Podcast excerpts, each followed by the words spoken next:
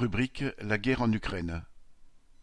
Réfugiés, bienvenue aux Ukrainiens et à tous les autres.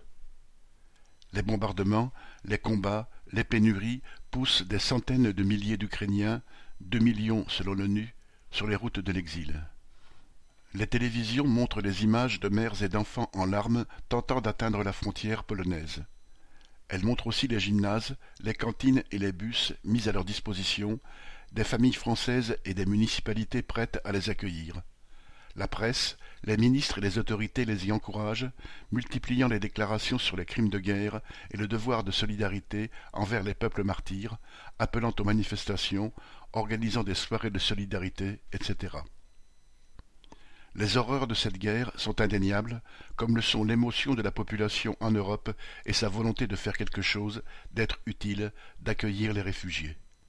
La campagne médiatique et les déclarations officielles, en revanche, dureront peut-être moins longtemps que la guerre, et en tout cas pas autant que ces désastres. Les conflits armés, les personnes déplacées, les villes rasées, les camps de réfugiés et les barbelés font malheureusement désormais partie du quotidien. De plus, on ne peut que constater la différence de traitement médiatique et politique entre cette guerre et quelques autres. En Ukraine, les journalistes et les responsables politiques français se disent avec la population bombardée, qualifient les bombardements de criminels et parlent d'accueillir ceux qui fuient les bombes.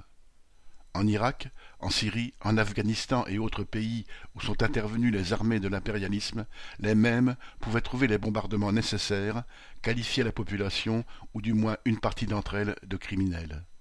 Ceux qui fuyaient les bombes pouvaient se noyer dans la Méditerranée, geler dans les Alpes ou périr dans le désert sans attirer la moindre aide.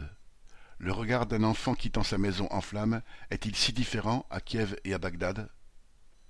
C'est que les indignations sont à géométrie variable en fonction de l'intérêt immédiat des États occidentaux et des capitalistes qu'ils représentent. Ces intérêts sont changeants. Les réfugiés ukrainiens, aujourd'hui accueillis, peuvent demain se retrouver bannis par un renversement d'alliance, comme l'ont été il n'y a pas si longtemps les Kurdes, ou simplement abandonnés, comme l'ont été les Afghans. La seule certitude est qu'il ne faut accorder aucun crédit aux puissants, y compris quand ils prétendent afficher leur solidarité avec les réfugiés ukrainiens. La simple humanité commande d'exiger la libre circulation pour tous les réfugiés, qualifiés ou non de migrants, d'où qu'ils viennent et où qu'ils aillent. Paul Gallois